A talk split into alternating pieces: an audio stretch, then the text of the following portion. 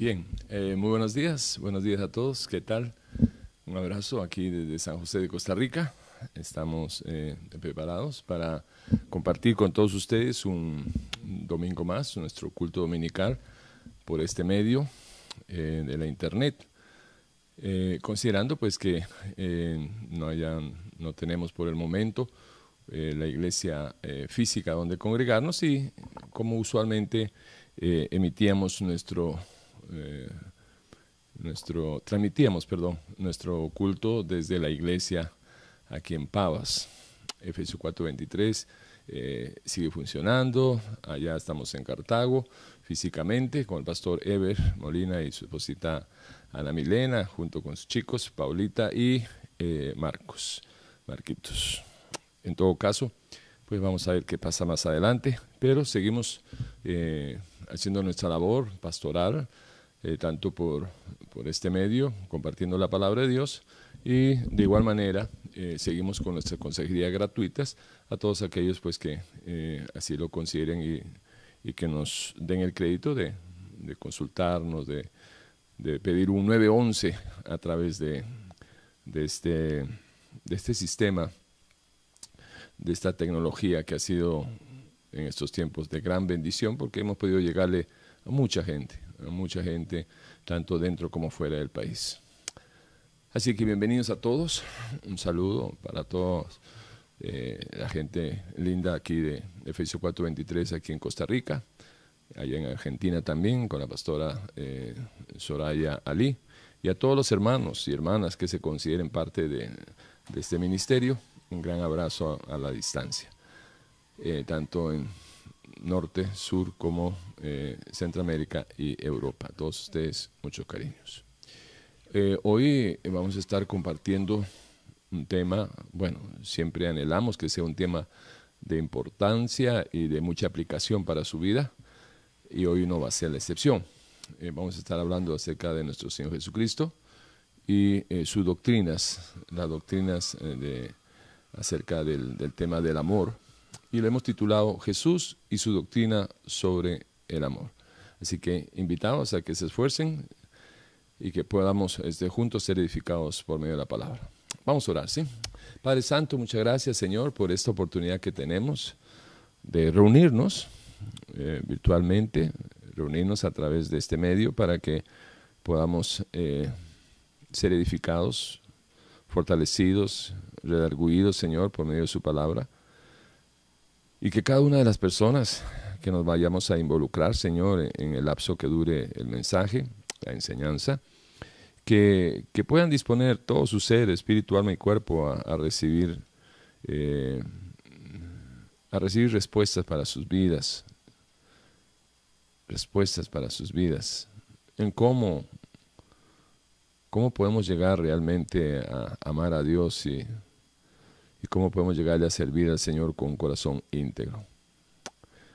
Gracias por esta oportunidad, Señor, la vamos a aprovechar y espero que mis hermanos y todos los que estén al otro lado de la cámara, que así lo logren decidir y determinar, Señor, para esta hora. Gracias, Señor. Amén. Amén. Y amén. Bueno. Eh, acabo de pronunciar una palabra que es el, eh, cómo puede llegar a amarle para servirle en integridad.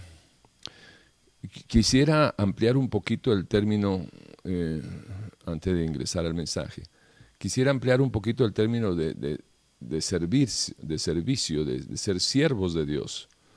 Eh, porque pareciera que hay como un conflicto entre los que sirven eh, visiblemente y los que no sirven. Es decir, por ejemplo, dentro de las iglesias, en, su, en su organización, la iglesia como una organización, pareciera que está como establecido de que los pastores, los diáconos, predicadores, etcétera, etcétera, los que son eh, los que tienen una presencia visible de servicio, de siervos, en la iglesia son los únicos que tienen no solo la responsabilidad, sino la obligación de, servir, dado que eh, se les está considerando siervos del Señor.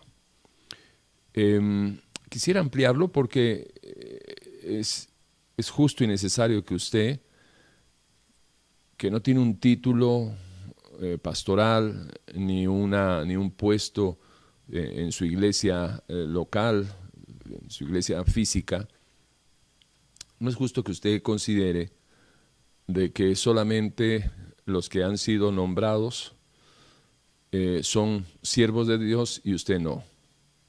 ¿Qué es lo que va a marcar la diferencia o qué es lo que le detiene a usted a ser considerado un siervo de Dios?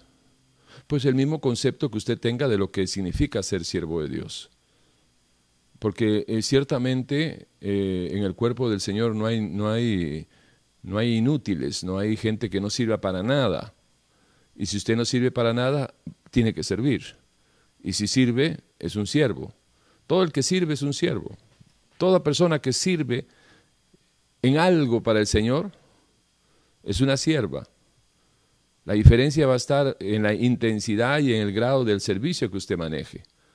Pero usted no cree que es un siervo de Dios o, una sierva aquella persona encargada de limpiar la iglesia antes de los cultos, de mantener eh, la, iglesia limpia, las sillas limpias. ¿Usted no cree que es un, siervo o una sierva de Dios el que hace los, trabajos eh, de menor, llamémoslo así, de, de menor realce en una congregación? Ahora, estamos de acuerdo que cada uno, según su llamado, tiene que responder. Así que si uno responde a su llamado, no está haciendo gran cosa, simplemente obedeciendo y todos tenemos que obedecer, desde los pastores hasta los sugieres y hasta la persona encargada de la limpieza de la iglesia. Ahora bien, saliéndose de las cuatro paredes, pareciera de que para muchas personas ya uno deja de servir, ya uno deja de pastorear, ya uno pareciera que, ya deja hasta de existir eh, dentro de la familia de Dios. Pero nos encontramos con que si usted, eh, si usted es una persona que ama a Dios y que sirve a Dios dentro de sus posibilidades, dentro de, de, un, de unas circunstancias eh, en las cuales usted se pueda encontrar y sirve a, a una persona, hablándole individual, sirve a Dios eh, a través de la evangelización personal, hablando de persona en persona acerca de las maravillas del Señor, dando testimonio a usted de, su cristianismo, de que realmente usted es una persona que no solamente cree en, aquel Jesús que murió y resucitó, sino que está convencida, usted está convencido de que Jesús no solo resucitó, sino que resucitó y vive en usted, está en usted, que usted tiene la mente de Cristo, que, realmente usted es una persona cristiana y con su testimonio usted está sirviendo y echando agua para el molino de, Dios. Usted reparte trataditos, está sirviendo al Señor. Usted agarra y hace cualquier servicio para la obra del Señor. Si usted está sirviendo para el Señor, usted es una siervita del Señor. Ahora, entiendo, obviamente, que cada uno, ¿verdad? En su, en su lugar, hay gente que, que sirve al, Señor en sus trabajos, en sus oficinas, en su lugar de trabajo, otros hasta en la universidad.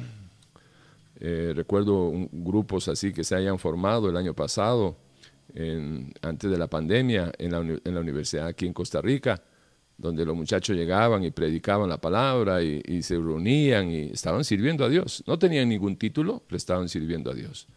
Entonces, el servicio tendría que ser el fruto de su nuevo nacimiento. Y todos tenemos que servir. Por eso todos somos atalayas. Atalayas es aquel que ve el peligro y lo anuncia.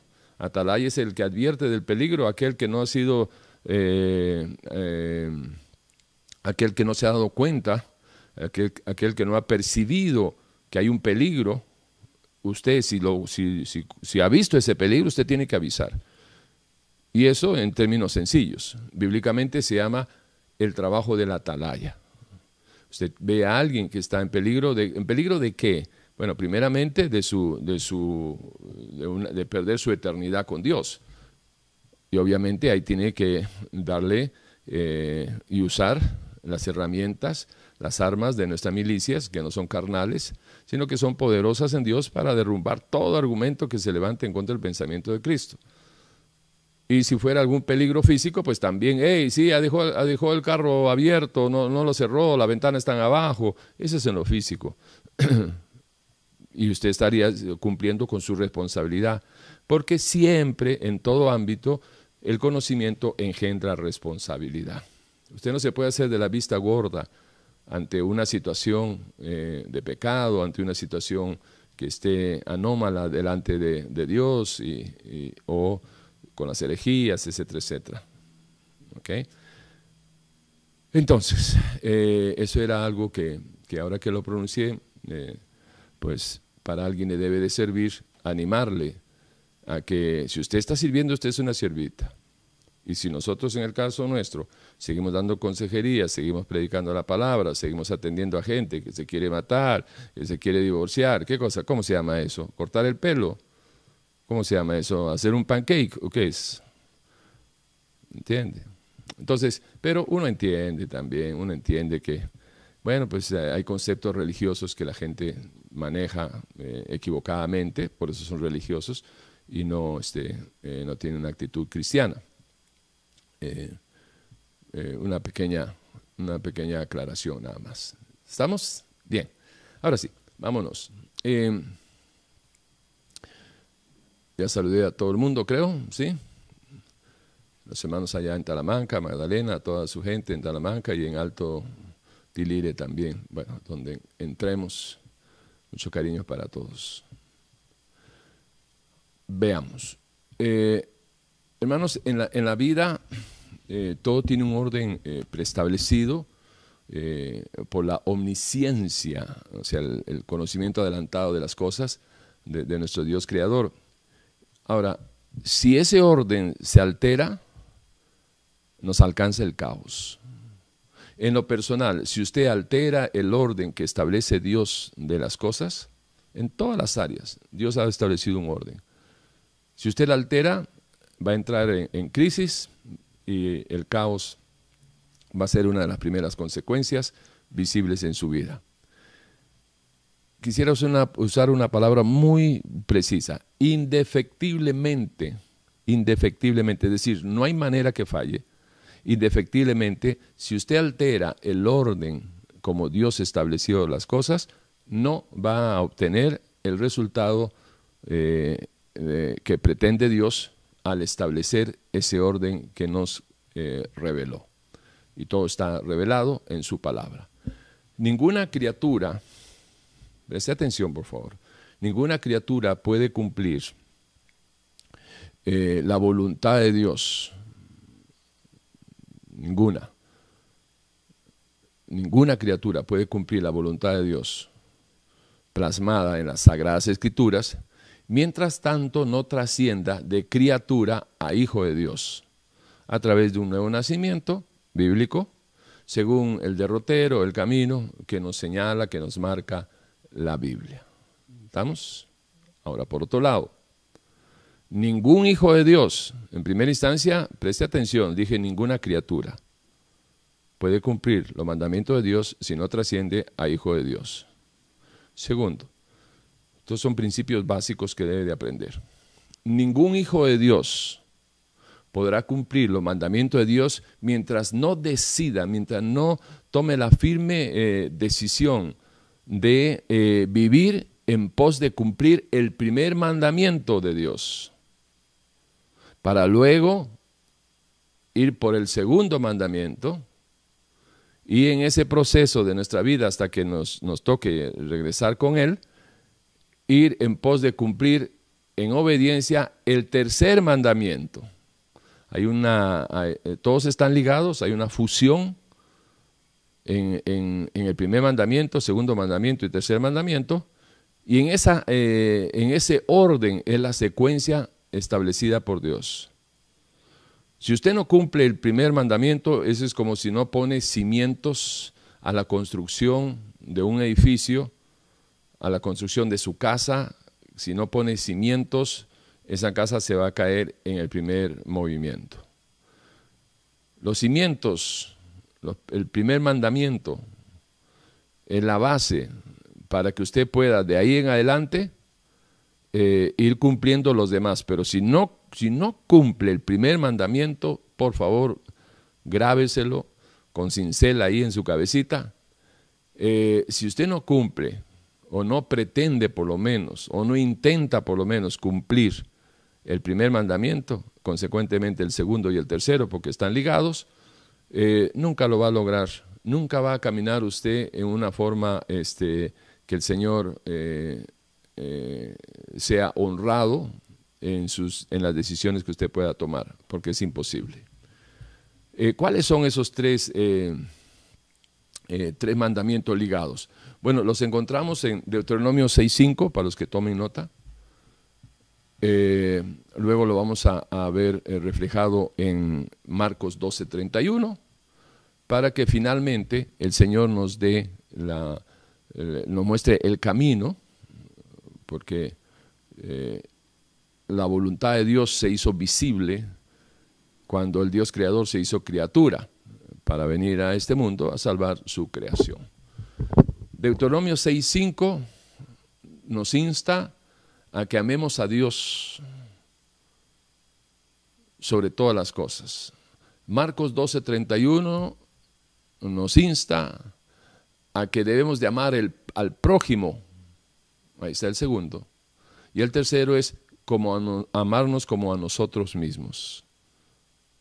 Usted no va a poder amarse usted mismo si primero usted no ama a Dios porque el reflejo de su amor, de su relación con el Señor, se va a ver, eh, eh, se va a percibir, se va a visualizar en el amor al prójimo.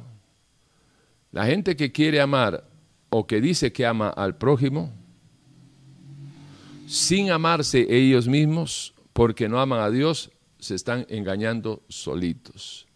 Y esto lo podemos corroborar fácilmente esto lo podemos ver, pero, pero así, visiblemente.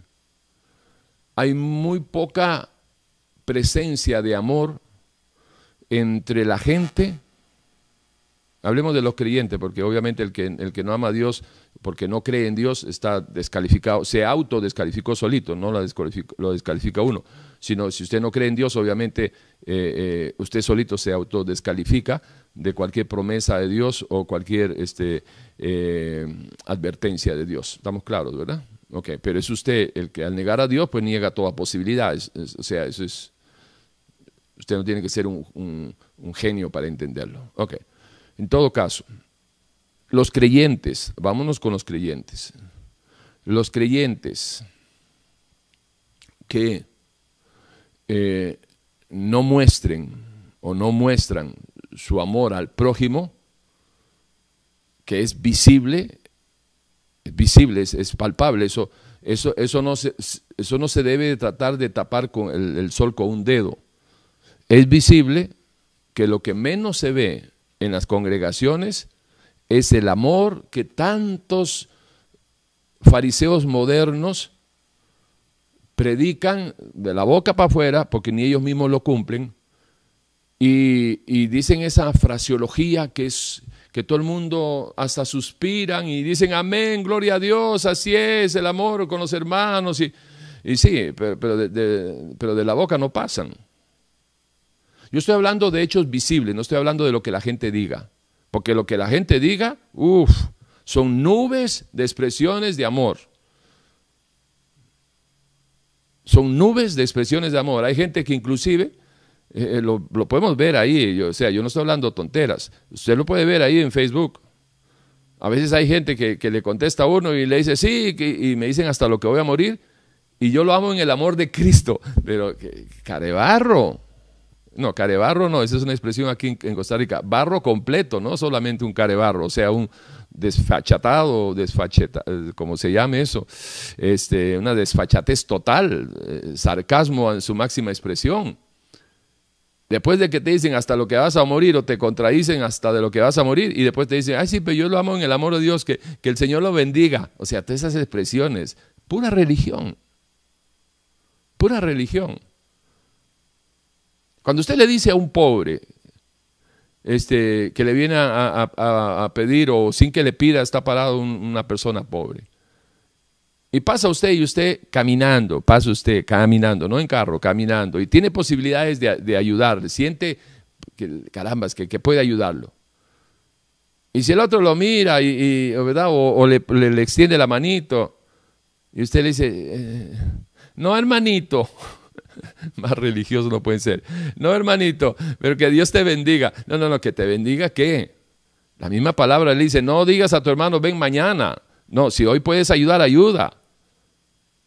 ¿Y cuánta gente, cuando uno, uno ha estado ahí con la iglesia, eh, ahí en Pavas, cuánta gente entra a la iglesia y sale de la iglesia y de, y de bechito, bechito y, de, que eh, eh, mi, hermanita, mi hermanito, que, Dios te bendiga, que te quiero mucho y, le dicen ahí, uno escucha ese vocabulario que, que utilizan, pero uno sabe que esa persona que le están diciendo que la quieren mucho, sabe que esa persona quizás se vino hasta pie o, sus hijitos vinieron sin comer. Y lo que menos uno, uno se ha dado cuenta es de que, aparte de que, que Dios te bendiga, permíteme bendecirte yo también. Eso no se ve en las iglesias, muy poco se ve. Poco casi nada. Poco casi nada. Ahora, si eso es dentro de la iglesia, imagínense con los de afuera. Imagínense con los de afuera. Ahora, esto de que, de que no, no mostremos ese amor al prójimo, nos va dando una respuesta, o, por lo menos nos va dando una, un índice de que por dónde viene la procesión. Porque si diciendo que somos cristianos no mostramos amor al prójimo, es porque de seguro de seguro no amamos a Dios. Porque dice Dios en su palabra, y estoy hablando este, con la palabra, dice Dios en su palabra que el que ame a Dios ame también a su hermano, pero no de boca, porque de, de boca cualquiera. Si el amor existe, tiene que ser visible. Si el amor existe hacia Dios, tiene que ser visible. Usted tiene que honrar a Dios tiene que respetarle, tiene que servirle, tiene que adorarlo, tiene que obedecerlo, si no, no logra nada de lo anterior. Y si usted dice que ama a su esposa, usted tiene que ser fiel, usted tiene que, que ser un buen esposo. Si ama a sus hijos, tiene que ser un buen padre. Visible, no amores ocultos. Si usted es una buena, buena madre, una buena esposa, tiene que ser visible. ¿O no? No. Sí. entonces, ¿por qué no se ve? ¿Por qué se ve tanta religiosidad y poco amor para, para, los demás? Estoy hablando de creyentes, no estoy hablando de ateos, porque el ateo ni cree en Dios. Yo estoy hablando conforme al, al, escudriño que viene a través de la palabra que nos fuerza a hacer ese tipo de preguntas. Porque es que no se ve el amor entre hermanos. ¿Por qué es que no se ve el amor entre pastores? ¿Por qué no se ve el, amor entre gente que dicen que, que, aman a Dios? Perdón, que aman a Dios, no, muy pocos dicen que aman a Dios. El 90% eh, solo cuando se les escapa la, religiosidad, dicen, ay, sí, yo amo a Dios, pero la mayoría solo se queda en, sí, sí, yo creo en Dios y yo soy cristiano y yo soy hijo de Dios y hasta ahí, ¿verdad? Como agarrando títulos nada más. Pero son preguntas eh, eh, forzadas que exigen respuestas para todo aquel que, piense, que razone, para todo aquel que, que examine su vida si realmente somos o no somos. Entonces, en ese caso, eh, la pregunta es obligada. ¿Por qué no se ve el amor de los que dicen que son cristianos con sus hermanos?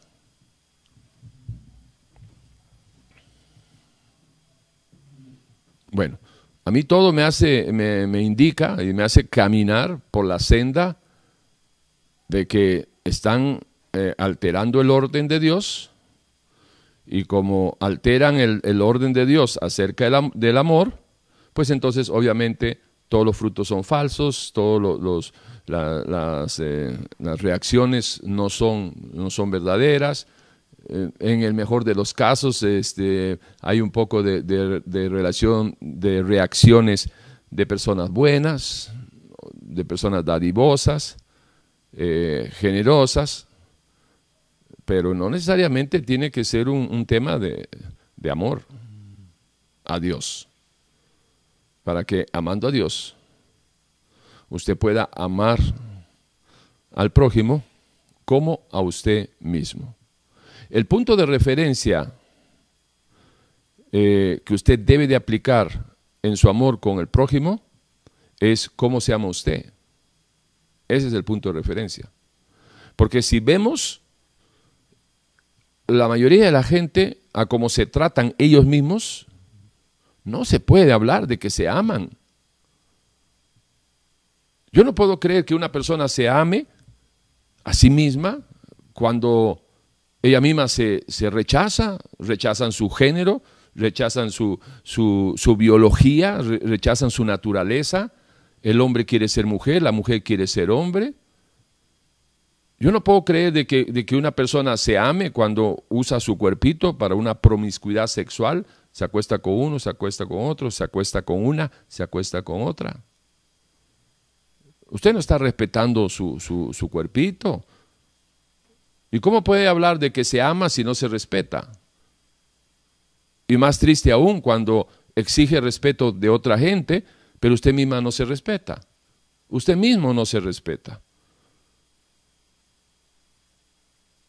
Yo tengo una frase que, que bueno, no, no, es solo una, son varias, que ha sido mal entendida por los que este, pues no viven bajo principios. Y obviamente, si, si, a mí me hablan en chino, de seguro que no voy a entender nada tampoco. ¿Por qué? Porque no vivo en la China y no hablo chino. No hablo mandarín, no hablo en ninguno de esos idiomas. Pero cuando yo dije y lo he repetido en ciertas ocasiones, que la persona que no sabe quién es en su mente, su cuerpo no vale nada. Y claro, han pegado el brinco, gracias, han pegado el brinco, ¿verdad? De que cómo, que aquí, que allá. Lo voy a parafrasear, lo voy a explicar. Mire, aquello de que si la persona no sabe, si la persona que no sabe quién es en su mente, es decir, que no tiene identidad, su cuerpo no vale nada. Y la prueba de lo que yo estoy diciendo es el mal uso que le dan los que no tienen una identidad, el mal uso que le dan a su cuerpito. De muchísimas maneras, con vicios. Usted sabe lo que es meterle un cuerpito sano. Usted nunca ha visto este, alguna foto o algún video de cómo son los órganos por dentro, todos fresquitos, carne fresca, linda, rosadita, rojita y, todo lindo. ¿Y usted sabe lo que es echarle humo? Echarle eh, licor, echarle adentro como si fuera un camión de basura, echarle químicos, drogas, eh, un montón de cosas. Y usted me va a decir que una persona así se ama. Si dice que se ama es que tenemos entonces totalmente, manejamos totalmente diferentes valores sobre el concepto del amor. Porque yo, yo no puedo creer, y, lo, lo, digo también por mi propia vida, por 35 años, que caminé sin Dios, razonándola, yo nunca, ni siquiera se me ocurrió pensar que si yo me amaba,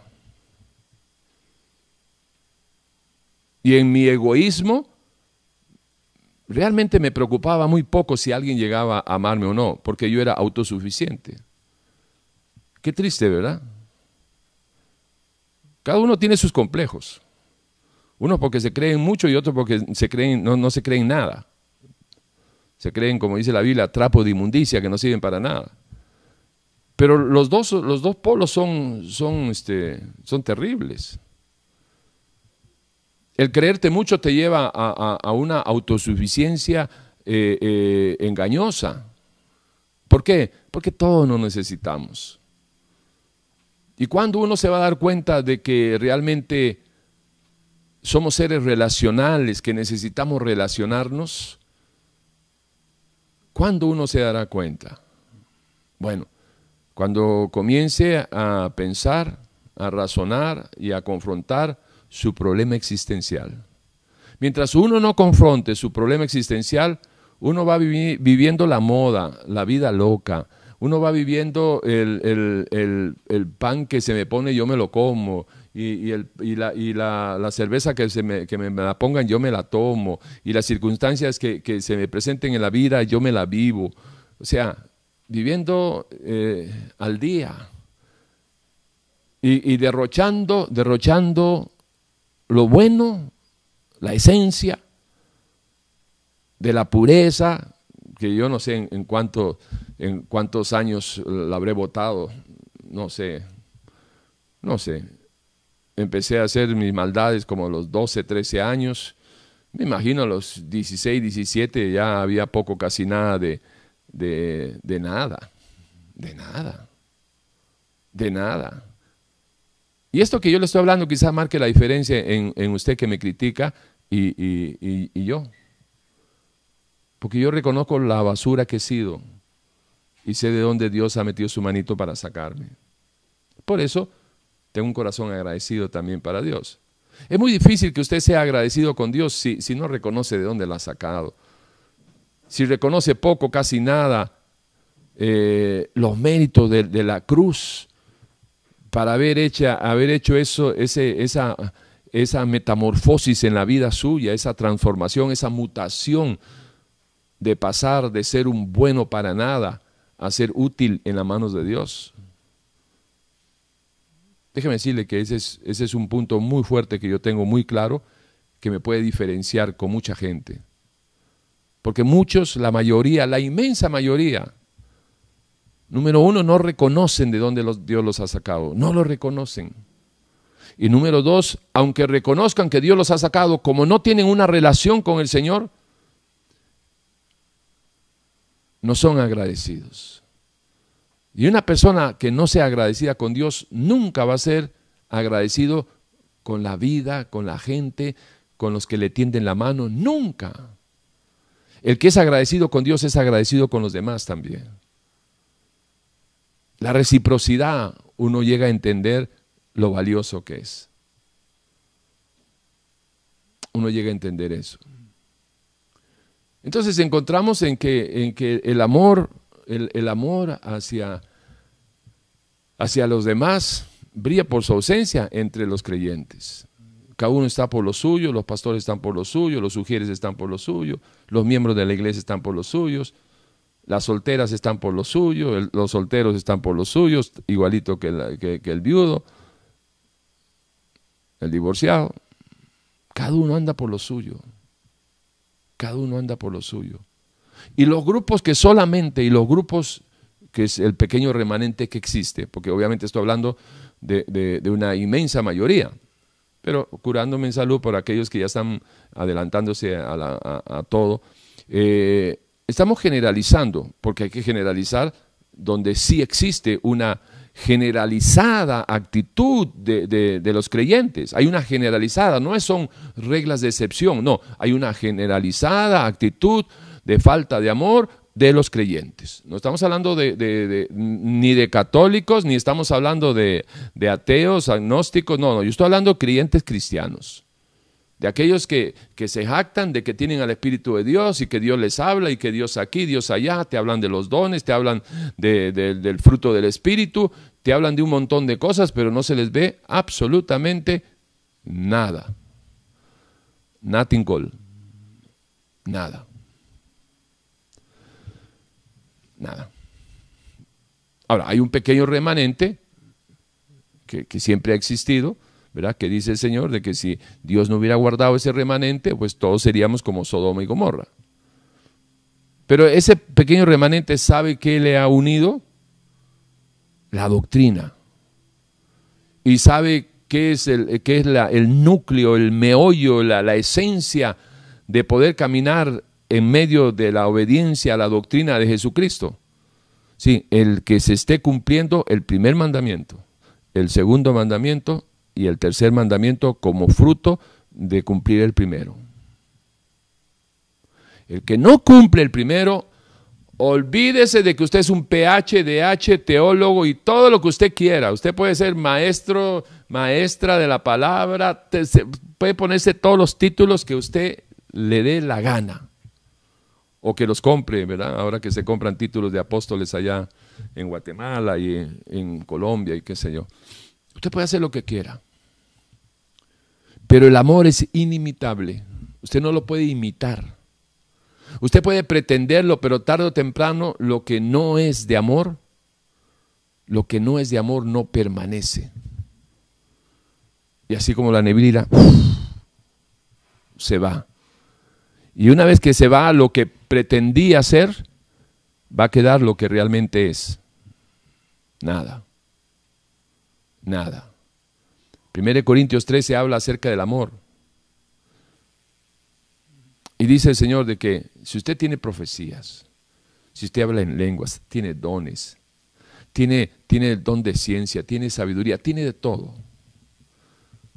Y si diera hasta su, su, cuerpo por, por las cosas y sacrificara todo lo que usted tiene, pero no tiene amor, nada es, nada tiene.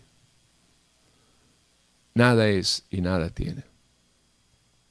¿Y cómo, cómo, cómo, cómo podemos trascender de lo que uno pretende a lo que realmente Dios espera? venga para acá. Primer mandamiento, segundo mandamiento, tercer mandamiento. De ahí depende todas las leyes y todos los mandamientos. De ahí depende todo para que usted pueda mantenerse en la gracia que recibe eh, por medio de la fe eh, cuando usted inicia su salvación, cuando usted inicia su relación con el Señor a través del nuevo nacimiento. Por ahí va, por ahí va el tema. ¿Estamos, hermanitos? Ok. Juan 17, 17 dice el Señor, el que quiera hacer la voluntad de Dios, conocerá si la doctrina es de Dios o si yo hablo por mi propia cuenta. El que habla por su propia cuenta, su propia gloria busca. Pero el que busca la gloria del que le envió, este es verdadero y no hay en él injusticia. Es decir, no hay contradicción a la voluntad de Dios, porque recuerde que la, justicia es la voluntad expresa del Dios vivo. ¿Ok? Ahora bien, esto de que el que quiera hacer la voluntad de Dios conocerá si la doctrina es de Dios o si yo hablo por mi propia cuenta, eh, le decía a Jesús, a la gente que, lo estaba este, eh, interrogando y cuestionando.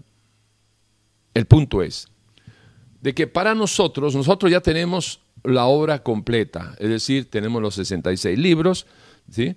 Eh, tenemos los 39 del Antiguo este, Testamento o Antiguo Pacto, y eh, después de Malaquías hasta Mateo, en esos 400 años de silencio, eh, comienza la era cristiana y tenemos los 27 libros, de los cuales 14 escribió este, Pablito, inspirado al igual que los otros este, escritores, inspirado por el Espíritu de Dios. O sea, nosotros ya tenemos todo. Ya tenemos todo. Si, si usted o yo no conocemos cuál es la voluntad de Dios, es decir, qué es lo que Dios enseña, es decir, cuál es la doctrina, doctrina es enseñanza, si nosotros no sabemos cuál es el camino, la verdad y la vida que la doctrina cristiana enseña, es porque hemos decidido ser ignorantes a el, el, conocimiento de la voluntad de Dios. Que no nos interesa conocer la voluntad de Dios, que no nos interesa conocer la persona de Dios, que no nos interesa conocer la mente de Dios, la forma de pensar del Señor plasmada en las Escrituras, ¿sí? obviamente proporcional, y eh, que no nos interesa tampoco saber los sentimientos de Dios. Este encabezado de no nos interesa, no nos interesa, no nos interesa, déjeme decirle que yo ya lo pasé, a mí sí me interesa. Y yo no sé si usted está de ese lado de los que no les interesa eh, las cosas de Dios, conocer la persona de Dios. No se confunda que estudiar teología es necesariamente eh, eh, que vayas a conocer a Dios. El que estudia teología pero tiene conciencia de su presencia es candidato firme a ir conociendo cómo Dios quiere que él camine. Y cuando él camine conforme a lo que aprendió en teología, que es lo teórico, cuando él, cuando él eh, camine en obediencia conforme a lo que va aprendiendo en teología, entonces va a ir conociendo, va a ir conociendo no la palabra, no la Biblia, va a ir conociendo el origen, la mente de donde vienen la revelación, la autorrevelación del Dios creador. Por eso hemos insistido muchas veces en que es más importante conocer, tratar de entender la intencionalidad de Dios y no ir a, lo caballito de carrera, encasillado a llenarse del conocimiento, ¿verdad? El del intelectualoidis, de, conocer la raíz de la palabra eh, en griego, en arameo, en hebreo, y poco, casi nada, de pretender relacionarse con los sentimientos de Dios. Relacionarse con, los pensamientos del Señor. Cuando 1 Corintios 2.16 dice que todo aquel que ha recibido su espíritu, porque no puedes tener la mente de Cristo si no tiene, si no tiene su espíritu, todo aquel que ha, ha recibido su espíritu, todo aquel que ha nacido de nuevo, tiene la mente de Cristo. La mente de Cristo es la posibilidad de, tener los pensamientos, no el cerebro, la mente. La mente se forma por la información. una, mente sin información no, no, no, es, este, es acéfala, no sirve, no, es, obsoleto, no sirve para nada. Entonces, una mente, una mente, se le identifica o, o con la información se va a identificar a la persona por la información que tiene. Por eso Proverbios 23, 7 dice, ¿cuál es el pensamiento del hombre en su mente? Tal es él.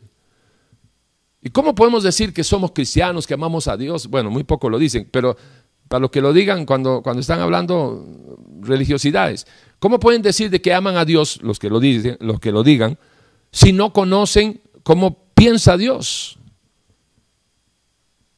¿Y cómo puedes pensar, cómo puedes saber cómo piensa Dios si no escudriñas los pensamientos de Dios que están plasmados en las escrituras. Todo está aquí, todo está aquí.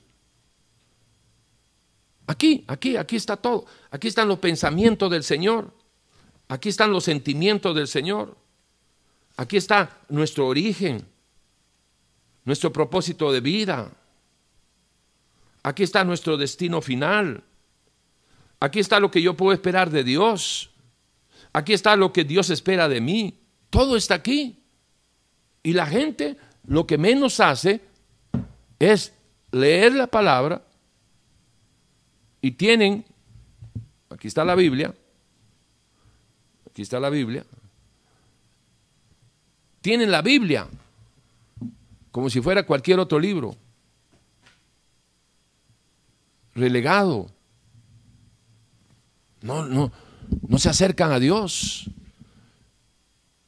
a través de su palabra para conocer el camino, la verdad y la vida, los pensamientos y sentimientos. ¿Cuándo Filipenses 2.5 va a ser una realidad para, para, más de uno? Cuando el Señor dice en su palabra, hey, haya pues en vosotros el mismo sentir que hubo en Jesús. ¿Cómo yo podría ser candidato a, tener el mismo sentir que hubo en Jesús si no sé ni cómo sintió, cómo, cómo sintió ni qué sintió? Porque no sé cómo pensaba. Porque primero pienso, luego siento. Y los pensamientos del Señor están reflejados en sus sentimientos. Los pensamientos del Señor están reflejados en sus obras visibles en su llanto por, por, ver a la gente como, como ovejas sin pastor. Con llanto porque no entendieron la visitación de Él. Con llanto porque sabía de que lo querían matar. Y Él les preguntaba, ¿por qué me quieren matar? Porque mi palabra no tiene cabida en ustedes. Y mucha gente sigue con esa, e, esa, ese mismo perfil del, del potencial asesino de la persona de Jesús en una relación con sus vidas. Y usted ejerce ese perfil cuando lo ignora, cuando no lo busca, cuando lo busca solo por, los panes y por los peces. Pero no es porque lo ames, porque si lo amaras no le serías infiel. Cada, cada desobediencia es una infidelidad a Dios. ¿No lo ha visto así? Oh almas adúlteras, ¿hasta cuándo? ¿De qué está hablando el Señor? De una infame desobediencia, un menosprecio a su palabra, un, un, rechazo a conocerlo, a buscarle, a amarle. ¿Cuándo fue la última vez que usted se preocupó en que si amaba o no amaba a Dios? Aquellos que, que, que predican, aquellos que enseñan. Solo hay una preparación sobre el material que, vas a exponer? ¿O detrás de eso hay toda una, una, una vida que sostiene esos tiempos de preparación para poder exponer lo que uno eh, eh, que tiene eh, en la mente del Señor, porque de la abundancia de nuestra mente se supone que debemos de, de, hablar. Pero cuando usted habla de la abundancia de su mente, en armonía con Dios, usted va a ser un hombre y una mujer de una sola, de una, de una sola palabra y no va a serle infiel a Dios. El hombre y la mujer que, le, que llegan a serle infiel a Dios son aquellos de que predican lo que no viven. Son aquellos que hablan de lo que han escuchado de otros, pero no de su propia, como fruto de su propia vivencia con el Señor. Y saliéndonos de los, de los pastores y de los predicadores y de los maestros y maestras de, de la palabra, que pueden estar haciendo infidelidades en contra de Dios a consecuencia de la desobediencia, a consecuencia de que el viejo hombre toma más autoridad eh, en, sus vidas, más presencia y se va fortaleciendo, que eso es lo que a uno como pastor le preocupa cuando uno ve que alguien se está saliendo del saco y el que se está saliendo del saco es el viejo hombre. Eso es lo que preocupa. Que están volviendo para atrás. ¿Para atrás dónde, pastor? Bueno, para atrás, donde antes comían, en los vómitos de antes. Igual que los perros que vuelven por su vómito, igual que la chancha que vuelve otra vez a la porqueriza después de que la lavan. Igual que la mujer de Oseas, que el Señor lo mandó a Oseas a, que la compre y, la purificó y todo, y, y después otra vez se tiró a pista. Así es. Entonces, este, este tema, este tema de, de, de, ama a Dios sobre todas las cosas, con toda tu fuerza, con toda tu mente, con toda tu alma, y al prójimo como a ti mismo. Toda persona que en este momento nos está acompañando, entienda, violando el orden establecido por Dios, no vas a llegar a ningún lado. ¿Cómo vas a cumplir los diez mandamientos si no cumples el primero? Tú puedes abstenerte de dejar de hacer una cosa, dejar de hacer otra cosa. Pero una cosa es abstenerse y otra cosa es caminar en santidad. El que camina en santidad es parte de su naturaleza santa, creada según Dios en la santidad y la verdad. Esa es la nueva criatura. Pero una vez que ya uno ha nacido de nuevo y, uno va entendiendo a través de la escritura, uno va entendiendo que hay que renovar la mente, Efesios 4.22, Efesios 4.23, Efesios 4.24. Ese proceso no lo podemos brincar. Y en medio de ese, renovar, despojándome del viejo hombre que aborrece a Dios, y, empezar a, a sembrar en la nueva criatura los pensamientos de Cristo, que el Espíritu Santo de Dios va a tomar y te va a confirmar que, como el Señor lo dijo en su palabra, así mismo es. Entonces, arrancando los, los, los, ah, pensamientos viciados, los deseos engañosos del viejo hombre, que ni quiere, ni puede, ni le interesa nada de Dios. Entonces, despojándote y vas este, eh, renovando tu mentecita. Y la nueva criatura es la única que puede decidirse ir en pos de ese primer mandamiento, amar a Dios sobre todas las cosas. Y cuando la nueva criatura lo decide, pero para eso usted tiene que tener conciencia de que la nueva criatura existe. Y cuando la nueva criatura eh, toma esa decisión de amar a Dios sobre todas las cosas, como esto es un proceso, ¿sí?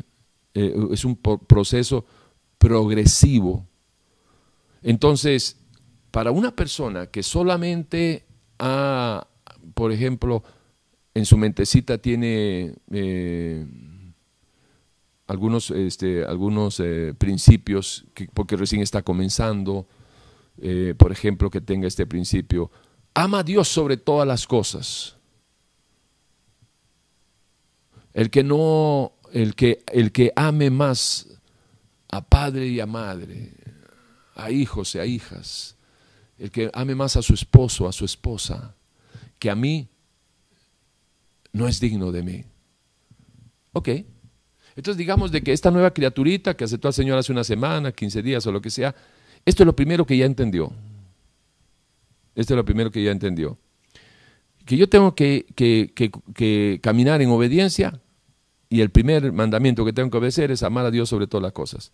Y ahora me encuentro que amar a Dios sobre todas las cosas significa que no puedo poner a nadie, ni de mi familia, ni nada, por encima del amor de Dios. Ojo aquí, no está pidiendo que aborrezcas tu familia.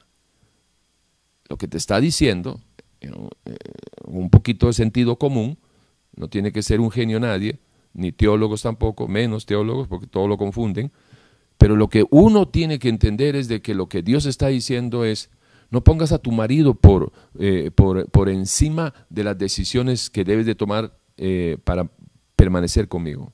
No pongas a tus hijos, no pongas a tu mujer, no pongas a nadie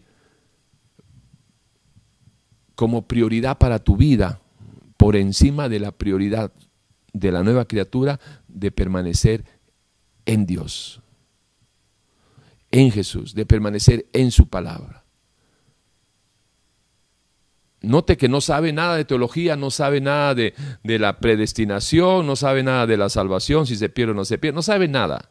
Se arrepintió, nació de nuevo y está empezando a, conocer y a escudriñar la palabra, Juan 5.39, eh, eh, va aprendiendo, va leyendo, va escudriñando, pero ha entendido que tiene que amar, porque este es el primer mandamiento, tiene que amar a Dios sobre todas las cosas, con todo su ser, espíritu, alma y cuerpo. Y de ahí en adelante eh, va a ir eh, eh, progresando en su menguar y crecer en la nueva criatura. Mengua el viejo hombre, crece la nueva criatura. Y ahí va. Y ahí va. Este,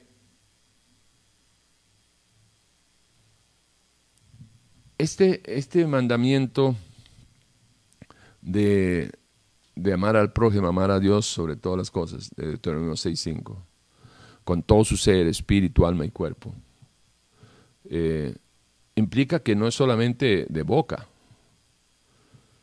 Eh, fíjese que si usted ama a Dios, como, como enseña la palabra, con todo tu ser, espíritu, alma y cuerpo, eso significa que el, el amor primero comienza en tu ser interior, ¿sí? ¿Sí? comienza en tu ser interior, donde no se ve, para que tu relación con el Señor en privado, Dios te honre en público. ¿Por qué? Porque Dios honra en público a quien Él ve que, lo, que, lo, que han decidido honrarlo en privado. Cuando, como, dice Dios que él, él sabe quién lo ama. Cuando uno ama a Dios, es conocido por Dios, así dice la palabra. Entonces, ¿cómo no te va a conocer Dios que lo amas si Él mora en ti? Es decir, para los que creen que Dios mora en, usted. Ahora, si Dios mora en ti, eso explicaría no solo que, te, que Él sabe que, que, perdón, si Él mora en ti, eso explicaría aquello de que los que aman a Dios son conocidos por Dios. ¿Por qué? Porque hay una relación íntima ahí. Y explicaría también cuando dice el Señor en su palabra, de que antes que la palabra esté en tu boca, Dios ya la sabe. ¿Cómo no lo va a saber? si dice las escrituras de que el que se une con el Señor, un espíritu es con Él. ¿Cómo no lo vas a saber?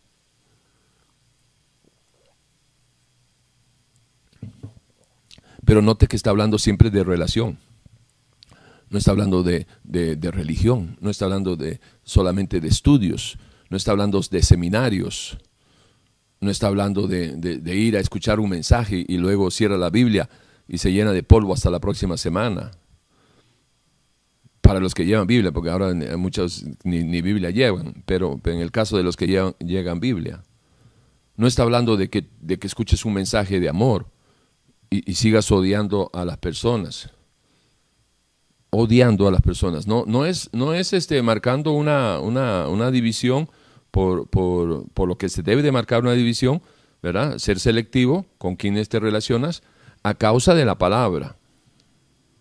Porque a causa de la palabra es que, Jesús mismo, hablando sobre la doctrina de del amor, a causa de la palabra, eh, él, él provoca, engendra las divisiones. ¿Le parece raro escuchar eso? Bueno, será porque no lee mucha Biblia. Pero resulta de que dice nuestro Señor Jesucristo que Él no vino, Él no vino a, a traer paz, ni nada por el estilo, y bechito, bechito, eh, en, las, en las familias.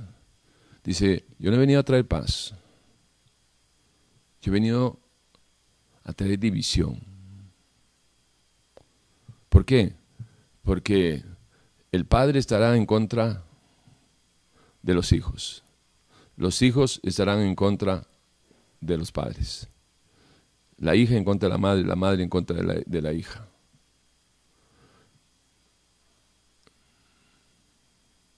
En la casa, unos van a aceptar al Señor, otros lo van a rechazar. Y la división histórica se dará en, en, ese, en, ese, en ese hogar. División histórica se hará visible. ¿Cuál es esa división histórica? Bueno, la historia se divide en un ACDC, antes de Cristo y después de Cristo. Y la historia familiar se divide también, o va a comenzar a dividir, cuando llevaban una vida antes de Cristo, que no había nada, que no había nada que los unía, pero no hacían visible que no estaban unidos. Es decir, en familias donde los hijos no se hablan con los padres, los padres no se hablan entre ellos, duermen hasta en camas separadas, eh, los padres, eh, los, chicos, este, cada uno con su mala crianza y, y haciendo lo que le da la gana, un desorden de vida familiar. Pero ahí están como alacranes, los alacranes también conviven. Los perros salvajes también este, conviven ahí, ¿sí? Y no terminan de, matarse. Pero resulta que cuando llegó el Señor, y alguno de ellos, siempre minoría, uno o dos, en, una familia de cinco o de seis, uno o dos, acepte la palabra de Dios, acepte a la persona de Jesucristo, se va a hacer visible que hay un antes y un después de cómo vivían antes de que uno acepte a Cristo y cómo van a vivir ahora después de que alguien aceptó o ese alguien aceptó a Cristo. Entonces, los que no acepten a Cristo se van a burlar, van a, chotear, van a hacerle bullying, le van a armar la bronca, lo van a menospreciar y todas las cosas que ustedes saben que pasan en eh, los hogares donde ha llegado la luz a brillar en medio de las tinieblas. Así es. Así es. Pero no hay problema. Nosotros tenemos que saber que, al Señor lo, aborrecieron primero. ¿Quién, lo aborreció al Señor? Gente. Y por eso el Señor dice, a ustedes también lo van a aborrecer. ¿Quiénes nos van a aborrecer? Gente. Así es. Así es, así es. O sea, ese es el cristianismo. Y esa es la vida también sin Cristo. Un AC y un DC, un antes de Cristo y un después de Cristo. Hay un, un abismo, hay una diferencia abismal entre esos dos tiempos, entre esos dos espacios. Abismalmente diferente. Entonces, nosotros, ¿qué, es lo que, qué es lo que, qué es lo que tenemos que, que, procurar? Bueno, primeramente, yo le diría de que se agarre de 1 Pedro 3.15. Y 1 Pedro 3.15 dice, hey, sí, santifica a Dios en tu mente. Santifica a Dios en tu mente. Es decir, agarra y hazte un, examen, ¿sí? porque solamente tú puedes ser sincero contigo mismo. La persona que no es sincera consigo mismo menos lo va a hacer con los demás. Porque hay tres quien saben, que saben quién es usted. Dios sabe quién es usted. Y si usted ama a Dios, usted es conocido por Dios. Así dice la Biblia. Pero usted también sabe quién es. Usted sabe si es un hipócrita, un mentiroso, si usted sabe que, que es un fariseo siglo XXI, y no por estudioso e intérprete de la palabra, sino por, en, el sentido de que marca con el perfil de que eh, pone a, cargar pesos que usted no lleva ni con un dedo. Es decir, manda a hacer a otro lo que usted no hace. Habla de fidelidad y usted no es fiel.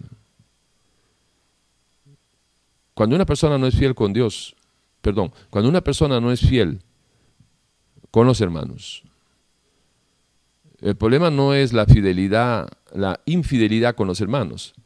El problema es la infidelidad a, Dios a través de la desobediencia. Porque mientras usted obedezca, usted permanece fiel. El camino para la infidelidad a Dios, porque estamos hablando de una relación con Dios, no estamos hablando de teología. Estamos hablando de una, de una, de una este, eh, relación con Dios que se llegue a amar o no amarlo a Él. Y de ahí va a depender este, tu caminar con el Señor. Porque si no puedes cumplir su voluntad, entiéndase sus mandamientos, ¿cómo puedes caminar con, con el Señor o pretender caminar con el Señor en desobediencia a sus mandamientos? Entonces, cada desobediencia suya va a ser un acto en contra de alguien. Pero la primera persona que se afecta es usted en su relación con Dios. Si, si yo trato, escúcheme bien, escúcheme bien, yo sé lo que estoy hablando. Si yo trato a alguien con, con maldad, con premeditación y alevosía, si yo agarro y maquino, y saco mi cuenta y hago esto y, utilizo esa sabiduría que no viene de lo alto, sino que es animal, terrenal y diabólica, que la tienen todos aquellos que no tienen a Dios y que la usan aquellos que dicen que creen en Dios, pero que en algún momento de su vida, usando esa maquinación que no es de Dios, que no viene de la nueva criatura, hacen algo o dicen algo que no sea verdad. Mire, no se engañe. Dios dice muy claro, que cada uno comerá los frutos de sus pensamientos. Y yo lo he visto, yo lo he visto tanto en estos 30 años, no en los últimos 18, no, en 30 años, lo he visto tanto. He visto tanta gente que se ha tratado de levantar solita. He visto tanta gente de que ha recibido apoyo de la gente para levantarlo. Y ese mismo, ese mismo principio que les voy a comentar ahorita, agárrelo como un consejo personal. Cuando la gente te levanta, la gente misma te va a tirar. Pero cuando, la, eh, cuando es Dios quien te levanta, no importa la altura, lo importante es estar sostenido por la mano de Dios. No importa la altura que te lleva, no importa si, si nunca vamos a llegar al tercer cielo como llegó Pablo, no importa. Pero lo que sí debe de importar es estar en el centro de la voluntad de Dios estar sostenido por la mano de Dios. Y ahí solamente lo puedes hacer si es que estás en obediencia, si estás caminando con, rectitud, si estás siendo íntegro delante de Dios. La persona que es íntegra delante de Dios nunca, nunca le va a fallar, nunca va a ser una persona que no sea íntegra delante de la gente. Usted puede cometer alguna, algunas decisiones que a la gente no le pueda gustar yo sé que a mucha gente no le gustó que yo haya cerrado la iglesia unilateralmente. Bueno, pero la mayoría de esa gente, la mayoría de esa gente no ha considerado un montón de cosas que, que, se dieron eh, para que uno haya tomado esa decisión. Y la mayoría tampoco lo ha preguntado.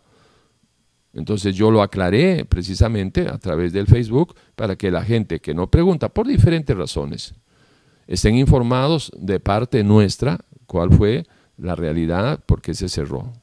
Ahora, de ahí en adelante, cada uno piensa lo que quiere, ¿no? De ahí en adelante, los pocos que me creen, ahí están. Y los que no me creen, pues está bien, esa es su decisión. Pero en el tiempo, con el tiempo, toda la, toda la verdad, toda todo saldrá a luz. Y porque no hay nada, es que ese es lo que pasa, es que yo le creo a la palabra. No hay nada que esté oculto entre el cielo y la tierra que no sea manifiesto. Todo va a ser manifiesto, todo va a ser visible. Tarde o temprano, tarde o temprano. Y he visto tanta gente, tanta gente en 30 años, que se han subido a, lo, alto de un risco, al alto de, de una montaña. Y eso que habían sido advertidos por el mismo Señor. Tú que has hecho tu nido allá en lo alto y crees de que con tu orgullo y tu soberbia, que son tus alas, estás ahí seguro. Imagínense qué duro es cuando la gente no cree hasta que, hasta que el Señor cumpla su, advertencia. Porque la, la advertencia de Dios es, de ahí te voy a bajar yo. de ahí te voy a bajar yo. Así que si usted está haciendo las cosas mal, mira, dígale a Dios en arrepentimiento genuino, en arrepentimiento que se quiere bajar de esas nubes de orgullo, de soberbia, de, infidelidad, de, tantas cosas feas. Y ahí va a conocer usted lo que es el poder de Dios para transformar una vida de un, de un pecador o una pecadora cuando se arrepienten. No espere a que le lleguen los frutos, escuche. No espere a comer los frutos de sus propios este, pensamientos. Le va a llegar. No juegue con Dios. Yo puedo poner carita de yo no fui y usted también. Pero la verdad lo sabe Dios, lo sabe usted y lo saben los demonios. ¿Por qué? Porque eh, demonios hay por todos lados. Ángeles también. Y cuando uno está pisando la tierra de, las tinieblas, al actuar mal, porque usted no actúa mal en el reino de Dios. Usted para actuar mal tiene que, que bajar a Egipto. Usted no, no, no va a estar con mentiras, con, con, maquinaciones en el reino de Dios. No, cuando ya lo estás pensando, ya lo estás haciendo, pero en las tinieblas. Por eso esas cosas se hacen a ocultas, se hacen por debajo de la mesa, no se hacen transparentes. Nadie publica en un Facebook, yo voy a hacer esto y voy a hacer lo otro y, voy a quitarlo aquí, voy a, voy a hacer esta jugada para tener este beneficio. Eh, nadie publica eso. Nadie.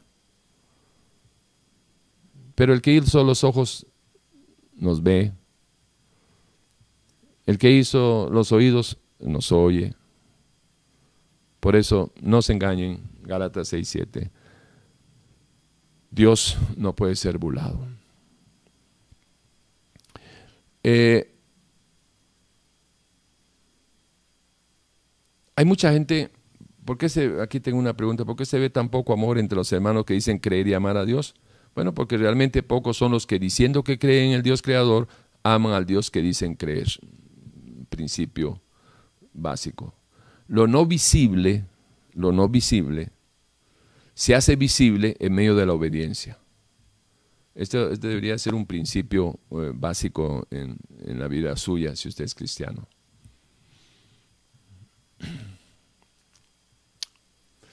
Ahí eh, son las 11 y 40. Vamos a avanzar un poquito. Eh, nuestro Señor Jesucristo, Dios y Salvador, nos enseña el panorama que debe de tener nuestro andar en, el amor que Él espera. ¿sí? El panorama es lo que, lo que rodea eh, sus caminos.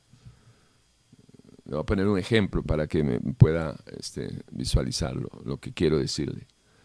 Cuando uno va, por ejemplo, a la playa, usted pasa por un panorama, ¿verdad? Primero sube unas montañas, ve árboles, el clima, todo eso, luego empieza a bajar a, las playas. Y, entonces los panoramas cambian, la vegetación cambia, los ecosistemas cambian, este, etcétera, etcétera. Bueno, hay un, hay un, hay un panorama que no cambia. Y es el panorama que Dios espera que a través de su palabra, el GPS por excelencia, donde nadie se pierde, si observas el GPS, si aprendes a manejarlo. Porque la primera vez que, yo tuve un GPS no sabía cómo manejarlo y igualito tuve que ir preguntando cada 100 metros, ¿dónde queda esto? ¿Dónde queda el otro? Porque no supe cómo manejar el GPS. Igual hay gente que no sabe cómo manejar una Biblia. Le recomiendo que lo aprenda, que pida ayuda aprenda, use la concordancia, hermenéutica, aprenda la hermenéutica y concordancias y las leyes de interpretación, etcétera, etcétera, pero sobre todo escudriñe la palabra buscando la intencionalidad de Dios en cada uno de los pasajes. Entonces, eh, les he rescatado algunos, eh, algunas eh, revelaciones de parte de Dios que están aquí escritas, no son mías, que están aquí escritas, porque a veces la gente no, no escucha bien. Perdón, paréntesis, Hermanos, cuando hago estas aclaraciones es porque hay un montón de gente que pone cada cosa porque no entiende lo que uno está hablando. Por eso es que digo, vea, esto es de Dios, pero cuando yo digo que esto es de Dios porque está aquí en la palabra, no es porque sea mía, porque hay un montón que dice, eh, pastor, ¿qué se cree usted? La última Coca-Cola del desierto. Bueno, de todas maneras, esta Coca-Cola ha, dado, ha calmado mucha sed en el desierto a más de uno. Ok. Lucas 6, 27. Pero a vosotros los que oís os digo, amad a vuestros enemigos, haced bien a los que os aborrecen. Vamos a hacer un, un, panorama ahí de, algunos versículos acerca de cuál es la expectativa de Dios, la doctrina de Jesucristo sobre el amor. Las doctrinas de Jesús sobre el amor. Entonces, esta es lo que Dios esperaría. Nuestro Señor Jesucristo hablando dice, pero a vosotros los que oís, le está diciendo a los cristianos, os digo, ¿quién dice? Jesús, amad a vuestros enemigos, haced bien a los que os aborrecen. Aquí hay varias cosas que aclarar. Eh, cuando él dice amad a vuestros enemigos, escúcheme bien, el verdadero cristiano de usted hacia la gente no puede tener enemigos. No puede tener enemigos. ¿Ok? De usted hacia la gente no puede tener enemigos. La enemistad no nace en usted. ¿Por qué? Porque a paz nos ha llamado a nosotros y, mientras dependa de cada uno de vosotros estéis en paz con todos. O sea, yo los enemigos que tengo, tanto de la élite pastoral aquí en Costa Rica que me aborrecen, porque se este, me aborrecen más que los que están afuera porque, porque están más cerca. Pero de los que me aborrecen porque siempre les estoy señalando que la maldición generacional, la paternidad espiritual, la confesión positiva, eh, asustar a la gente con el diezmo que son unos malditos que van a ir al infierno si no dan, y todas estas cosas que ellos, sus encuentros y toda esa eh, eh, basura de, tradiciones pastorales, obviamente les afecta el negocio. Eso es, eso es así. Entonces, los enemigos que yo tengo eh, no nacen de, mí hacia las, a, terceras personas. Los enemigos que yo tengo son los que me aborrecen a mí, ojo, por la palabra que les confronto, porque todo esto tiene que ver dentro del glosario de Dios, dentro del reino de Dios y su justicia y el reino de las tinieblas que Dios eh, precisamente lo señala en Colosenses 1.13, que hay un reino de las tinieblas y hay un reino de Dios. Entonces, los que son tus enemigos son los que están en el reino de las tinieblas, porque si estuvieran en el reino de Dios es imposible que se esté refiriendo a vuestros enemigos. ¿Por qué? Porque el que ama a Dios ama también a su hermano. Eso es, eso es vital. Entonces, aquí vamos. Amad a vuestros enemigos. Esto de amar al enemigo, ¿cómo es que uno puede amar al enemigo? Bueno, tenemos que irnos a libro de Romano, este, eh, eh, capítulo 13, versículo 8 en adelante, donde dice el Señor, para explicar esto de que amad a vuestros enemigos, haced bien a los que os, aborrecen. Romanos 13, 8 habla de que no le debas nada a nadie, y a nadie es incluyendo al, y especialmente a los enemigos. Eh, que eh, a veces uno debe plata a gente de confianza, de familia, entonces este, a veces no, es tan, no es tan este, feo el asunto. Pero cuando uno le debe plata a gente de afuera y, te ponen en boca de todo el mundo y te, comen vivo, eh, es, es, feo. Yo he debido mucha plata a consecuencia de, mis pecados y mis desórdenes y todo el asunto cuando tenía una agencia de viajes. Entonces entiendo bien esto de que no debas nada a nadie, porque qué mal se siente uno cuando uno debe algo. Ahora, en lo espiritual, en lo espiritual, yo, perdón, para cerrar paréntesis, me demoré cuatro años en pagar todo para poder salir de, los negocios del turismo. Eh, entonces, vamos a lo, a lo espiritual, y en lo espiritual, donde dice, no debas nada a nadie, eh, el punto de referencia es Pablo. Pablo decía de que él, es, él era deudor, deudor de, la gente. ¿Y por qué deudor de la gente? Porque él tenía algo que no le pertenecía. ¿Y que era? La salvación para el que no tiene salvación. Era la verdad para el, que vivía, eh, la verdad absoluta para el que vivía en la verdad relativa, que es una mentira al final de todo. Entonces, Pablo había recibido algo que le pertenecía, que, Pablo recibió algo que le era para, eh, que, no era de él, sino que de Dios venía a través de él para darle a otras personas. Entonces él decía, yo soy deudor, ay de mí si yo no predico la palabra, ay de mí, ay de mí si yo no comparto la palabra. Entonces, esto de que no debáis nada a nadie, sino el amarse unos a otros, porque el que ama al prójimo ha cumplido la ley. Ok, aquí hay, eh, este, aquí hay un, ¿cómo se llama? Este, bueno, dentro de muchas cosas importantes. Eh, ¿Qué es esto de que no debas nada a nadie, sino el amarse unos a otros? Es que si yo tengo, si yo tengo amor en mi relación con Dios para dar un segundo, este, ay señor, un segundito, eh, es que la perrita está, un segundito.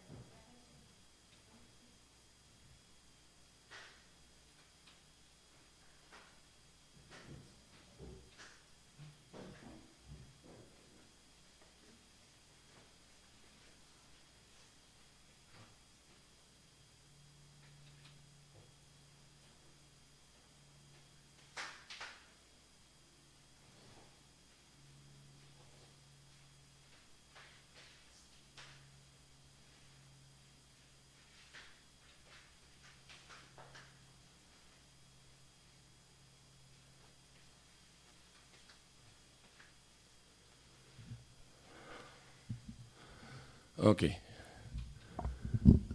Ok, gracias hermanos. Es que era un acto de amor, hablando de amor. Tenía que, hacer un acto de amor por la perrita porque ah, ya veo que se iba, no sé, que quería hacer pipis o pupus. El asunto es de que estaba dando demasiadas vueltas. Bien. Entonces le decía que esto de que no debes nada a nadie sino el amarse, es que si usted es una persona que tiene amor y no se la da al que no ama, el que no tiene amor, y está hablando del prójimo, ¿ah? ¿y quién es el prójimo? El prójimo es aquella persona que está en tu radar, dentro de tu radar, es decir, dentro de tu círculo de amistad, de familia, del colegio, de lo que sea. Pero si está en tu círculo, está dentro de tu radar. El prójimo es el que está más cerca, el que está next to you, dirían los gringos. ¿Ok? Ese es el prójimo. Entonces, tu prójimo no es el mismo que el mío. Y el mío no es el mismo de esta otra persona usted le llega a gente que yo no conozco, yo le llego a gente que usted no conoce. Tu prójimo es el tuyo y esa es tu responsabilidad y los míos son mi responsabilidad.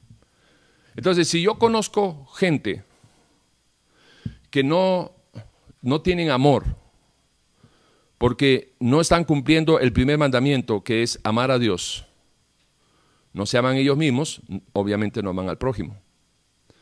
Entonces, si yo Conozco gente, o en mi radar hay gente que me escucha, y yo no le comparto el amor, es decir, la relación que yo tengo con el Señor, ¿sí? soy deudor de esa persona. Y lo que está diciendo Jesús aquí es, no debas nada a nadie, sino el amarse unos a otros. Ten conciencia de que debemos de amarnos, debemos de amarnos unos a otros, porque el que ama al prójimo ha cumplido la ley. Porque no adulterarás, adulterarás, no matarás, no hurtarás, no dirás falso testimonio, no codiciarás y cualquier otro mandamiento en esta sentencia se resume. Amarás a tu prójimo como a ti mismo. Y aquí está la explicación esto de cómo amar al enemigo. El amor no hace mal al prójimo, así que el cumplimiento de la ley es el amor. ¿Cómo es que Jesús espera de que tú ames al enemigo, a, tu enemigo, que es enemigo tuyo a causa de Jesús. Porque cuando es enemigo tuyo a causa de que tú eres un mentiroso y el otro también, y tú eres un adúltero y el otro también, o sea, en pecado mátense. Dios no, el Señor no está refiriéndose a eso en, la, en, la, en la, bronca de, de, alacranes que se están picando entre ellos. Mátense ahí entre ustedes. Lo que aquí está hablando el Señor es diferente. Aquí lo que está hablando el Señor es en referencia en referencia a sus hijos, a sus hijas. Y cuando él dice que ama a tu enemigo, no es de que te agarres bechito bechito con la gente que son tus enemigos, sino que el cumplimiento de este mandamiento, de esta ley, está en esta. El que ama, Dios espera que seas tú, no hace daño al prójimo, empezando por el enemigo. Entonces, si tú estás haciendo algo que está dañando a alguien, Estás violando la ley, estás violando los mandamientos, estás siendo en desobediencia en contra de lo que Dios esperaría de ti, que dices que eres cristiano, que dice que eres cristiana, y con mayor razón si dices que eres un pastor. Si tú estás haciendo algo malo en contra de alguien, estás violando la ley. Y si crees en Dios y estás predicando de Dios, debes de tener cuidado. No es, no es un juego, no es un juego y y mientras más rápido se arrepientan los que lo, que, los que lo estén haciendo, mucho mejor.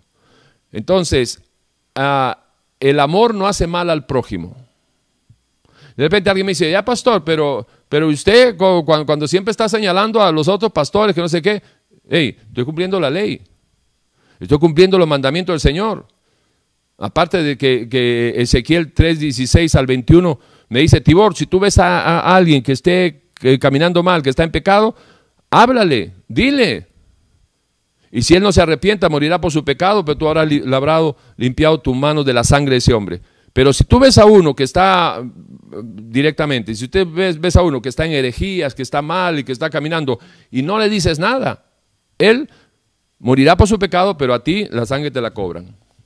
Entonces, cuando usted vea que yo hago señalamientos a, gente, a pastores y, y a Cashluna, a Maldonado y todos esos, ¿verdad? Ronnie Chávez y todos esos, es por el bien de ellos, para ver si dejan de jugar con las cosas de Dios. Eso es todo.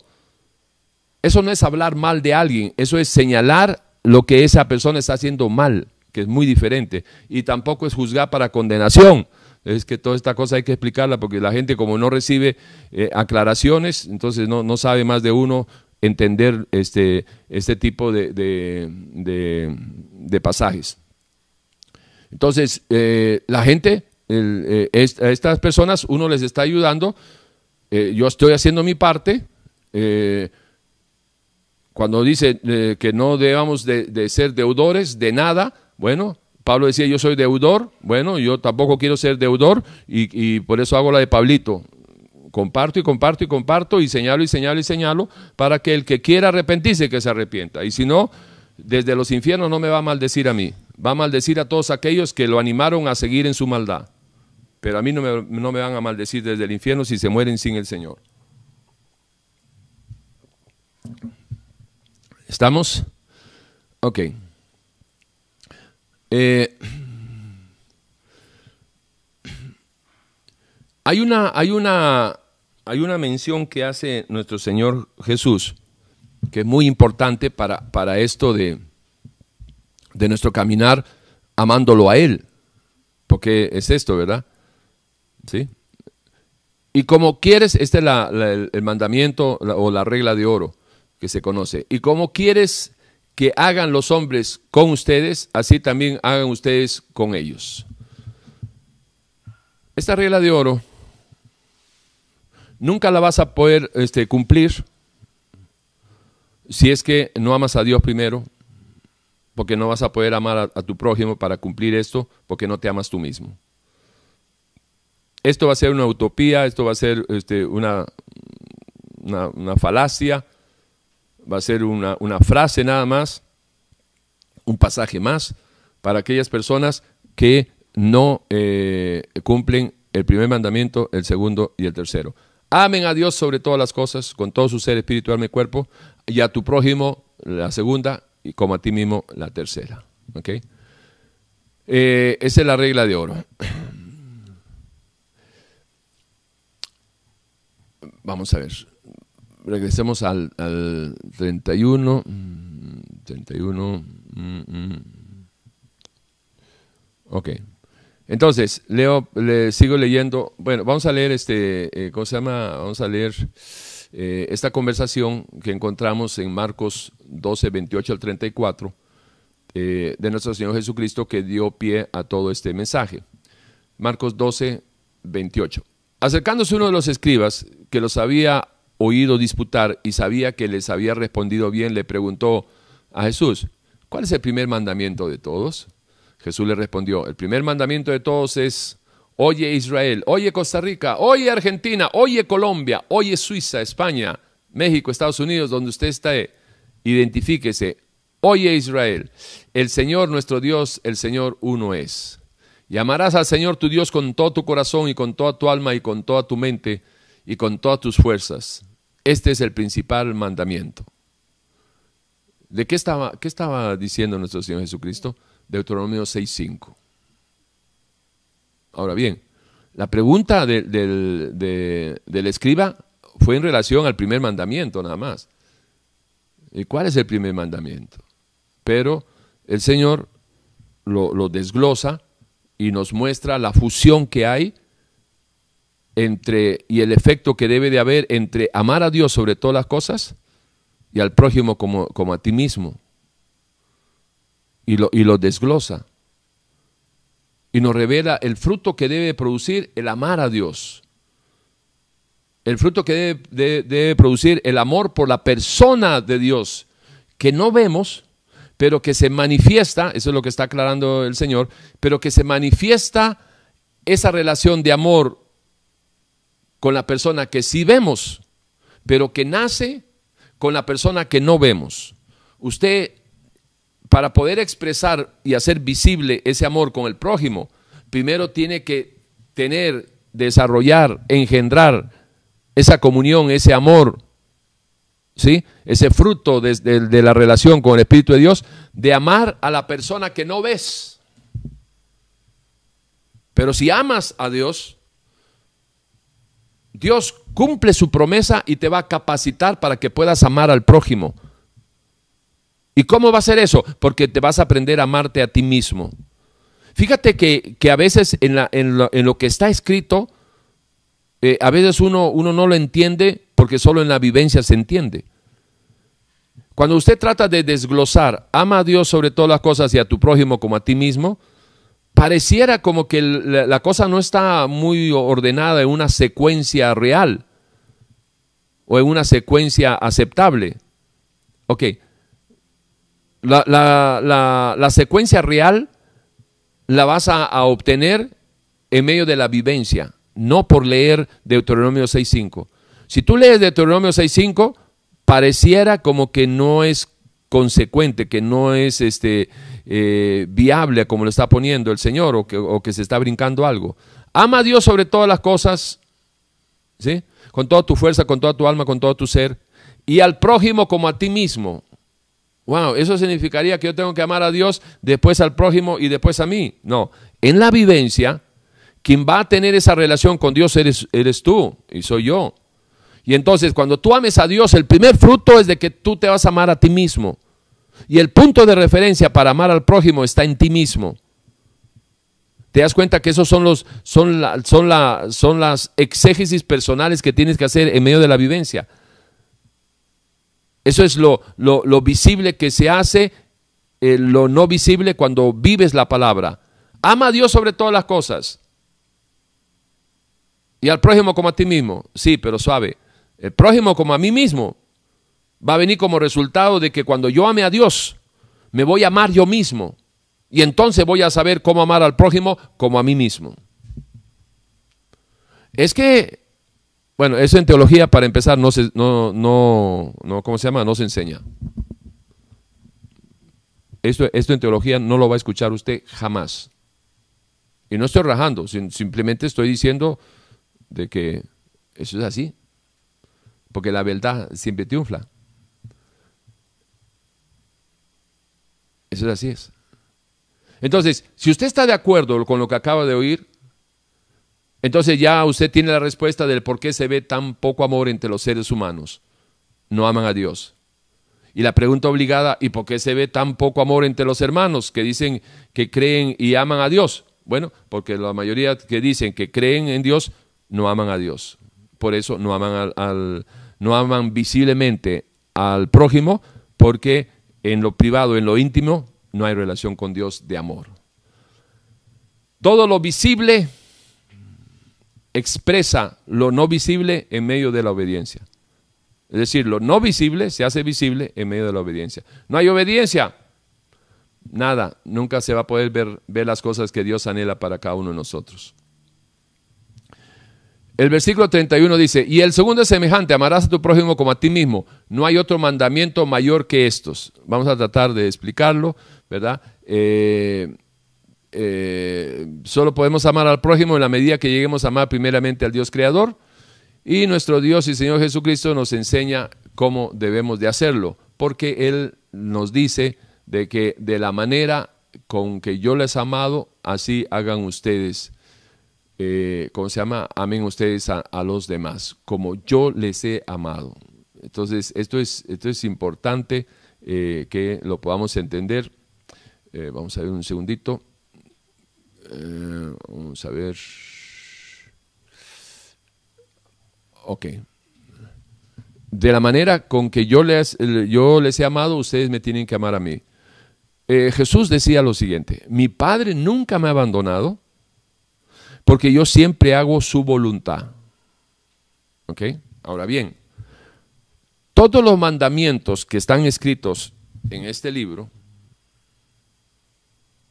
aparte de ser la autorrevelación de quién es Dios, es la revelación de quiénes somos nosotros. Pero todo lo que aquí está escrito es solo lo legal. Y, está correcto decir que esto es lo legal de Dios porque viene de la mente de Dios, de la voluntad de Dios. La ley de Dios es la voluntad de Dios expresada. ¿Ok? Ahora bien, lo legal no sirve absolutamente para nada si usted no lo vive a través de la obediencia.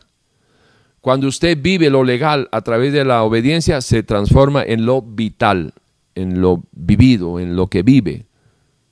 Y lo vital de Dios, que es vivir lo legal de Dios, es lo que va a marcar la diferencia. Y usted va a pasar de ser un creyente a uno que ame a Dios. A uno que ame a Dios. La relación con nuestro Señor Jesucristo depende, depende de que usted escudriñe las escrituras, Juan 5:39. Escudriñar las escrituras porque a usted les parece que ahí está la vida eterna y ellas son las que dan testimonio de mí. Si no escudriña la palabra, usted no puede saber qué es lo que Dios espera de usted. Usted no puede saber qué puede esperar de Dios, ciertamente. Y usted no puede obedecer a Dios si no conoce palabra. Si no conoce palabra, usted no puede permanecer en el Señor, porque no conoce dónde está el Señor, ni qué quiere el Señor. Entiéndalo, no se engañe, haga un alto en su vida, pare la, religiosidad, haga un alto en su vida. No se la juegue hasta que esté entubado ahí en un hospital y con mangueras por todos lados. No espere a ese momento. No espere ese momento. Honre a Dios con su vida, busque el amarlo, el conocerle, el amarle, el conocerle, el honrarlo, en serle fiel. No reduzca la, la, infidelidad, la traición del hombre con la mujer o la mujer con el hombre. Dios señala en su palabra almas adúlteras. La desobediencia es el camino de, de la infidelidad a Dios. No desobedezca, no se salga de la obediencia a Dios no decepcione a Dios. No, no, no utilice su, su, su sabiduría terrenal, animal y diabólica. No lo haga. Perdiendo con Dios ganas. Hay que tener paciencia en el Señor. Paciencia es con conocimiento esperar las cosas de Dios. Con paz, con conocimiento, esperar que se den los tiempos de Dios. No rompas puertas. Espera que Dios abra. Siempre que rompas una puerta, siempre va a quedar una marca que no entraste por la puerta, sino que fuiste un salteador, te brincaste la tapia. Y no importa si, hay gente que, que, te apoya, lo mismo que te apoyan, que sabes cómo has actuado, esos mismos van a ser el puñal que te ponen. Porque así es. Ahora eres esclavo del que sabe que tú has actuado mal, del que sabe de que tú has, dicho, has, maquinado o has, has usado tus tricuñelas. Los que saben que has actuado así, esos mismos, son los que te van a poner puñal. Porque así es. El mal se alimenta del mal. Espérate nada más que un día tú no, tú no hagas lo que ellos quieren para que veas cómo se van a portar. Va a salir otra vez lo mismo. No hagan eso. Sé fiel a tu esposa, sé fiel a tu esposo, sé fiel a tus hijos, sé fiel contigo mismo. Pero obedecer a Dios en, la voluntad de Dios, en permanecer en su palabra. Dice el Señor, si tú me amas, permaneces en mi palabra. El que me ama, permanece en mi palabra. Mis mandamientos guarda los que, los que, los que me aman, mis mandamientos guardan. Juan 14, 15. Si me amáis, guardad mis mandamientos.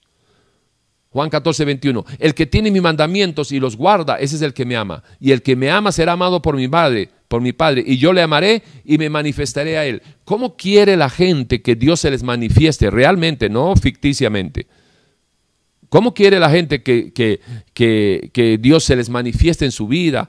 Que tengan más fe, que, que esto, que el otro, que, ¿verdad? Tantas cosas que le pide la gente a Dios, pero en una inconsciencia absoluta. ¿Por qué? Porque todo tiene un proceso y los procesos con el Señor son progresivos. Entonces, imagínate aquí, vamos de atrás para adelante, para los que le piden que, se manifieste. Y me manifestaré a Él. ¿A quién se va a manifestar? A los que su Padre y Él eh, vayan a amar. ¿Y a quienes su Padre y, y Jesús van a amar? A los que le aman a Él. ¿Y quiénes son los que le aman a Él? Los que guardan sus mandamientos. ¿Y cómo puedo guardar mandamientos si no conozco los mandamientos? ¿Cómo puedo agradar a Dios? ¿Cómo puedo honrar a Dios si no sé? Porque no conozco, porque no escudriño la palabra. ¿Cuál es la parte que no se entiende que tienes que empezar a escudriñar y a vivir la palabra? ¿Cuál es la parte que no se entiende? Y por favor, no me digan, ¿se está enojando? Pues sí. ¿Qué quiere que, quiere que, hable de, un, de un tema tan importante como es la eternidad sin Dios y que lo diga que comiendo chicle? Es que yo, yo, yo, sí creo que si usted se muere sin Dios y en la vida religiosa que está llevando, se va a una eternidad sin Dios. El problema es que usted no lo cree. Ese es su problema. Juan 15, 7. Si permanecéis en mí y mis palabras permanecen en vosotros. Si usted no permanece en, la palabra, usted no está permaneciendo en Jesús. Y si no estás permaneciendo en Jesús, estás en graves problemas. Si permaneces en mí y mis palabras permanecen en, en vosotros, pedid todo lo que queréis y os será hecho. Mire, le voy a hacer este comentario nada más. Más de uno pide cosas fuera de su presencia. Por eso no saben lo que piden. Si estuvieran en su presencia, porque ese es, el, lo condicionado o el condicionamiento. Si permaneces en mi palabra, ahí está la condición, y mis palabras permanecen en vosotros, pedid todo lo que quieras, ahí está la promesa, y os será hecho. La promesa está condicionada a que tú permanezcas en su palabra. Permanecer en su palabra es permanecer en Él. Dios y su palabra uno es. Ahora bien, el que no permanece en su palabra está pidiendo cosas fuera de su presencia. Por eso pide cosas que ni sabe lo que pide. Y el libro de Santiago, eh, inspirado por el Espíritu de Dios, dice, pide si no recibes porque pides mal. ¿Y por qué pide mal? Porque está fuera de su presencia pidiendo cosas que en su presencia no lo pedirían. Déjeme decirle que se asombrarían todos los que piden lo que realmente usted le pediría a Dios si estuviera en su presencia. Va de nuevo. ¿Se asombrarían todos los que piden que no están en su presencia? Lo que le pedirían a Dios si estuvieran en su presencia. Hay tantas cosas que en su presencia no pedirías pero las pides porque no estás en su presencia y pides y no recibes porque no sabes lo que pides. Porque pides para tus deleites, pides para malgastar, etcétera, etcétera. ¿Qué es lo que realmente usted necesita para vivir? Mire, todos los que, todos los que no tienen plata, que no, no tienen pero ni dónde caerse muertos, déjeme decirle una cosa. Si realmente usted necesitara eso, que le ha faltado toda su vida para supuestamente vivir, ¿usted cree que todavía estaría vivo? ¿Y por qué no ha cambiado su condición? Porque el ser pobre económicamente no es un impedimento para amar a Dios. O el ser rico económicamente no debería ser mucho menos un impedimento para amar a Dios. Entonces, ¿por qué ni el rico ni el pobre aman a Dios? En su inmensa mayoría, el 90% de la gente, ricos o pobres, y de cualquier nacionalidad, el, 90% de la gente no ama a Dios.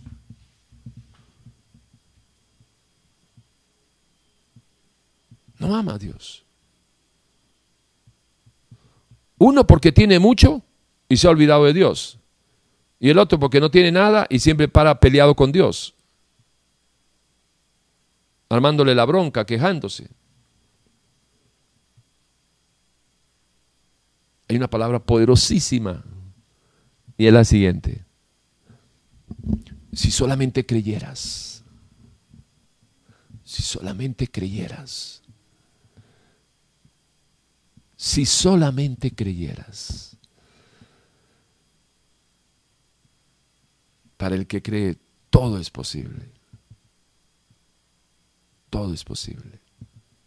Si usted creyera que Dios realmente en la persona de Jesús existe, si usted creyera que Dios es real, que el Espíritu Santo de Dios es real, si usted creyera que, el Dios Padre no es el ogro asesino del Antiguo Testamento, sino que es el Dios amoroso también del Nuevo Testamento.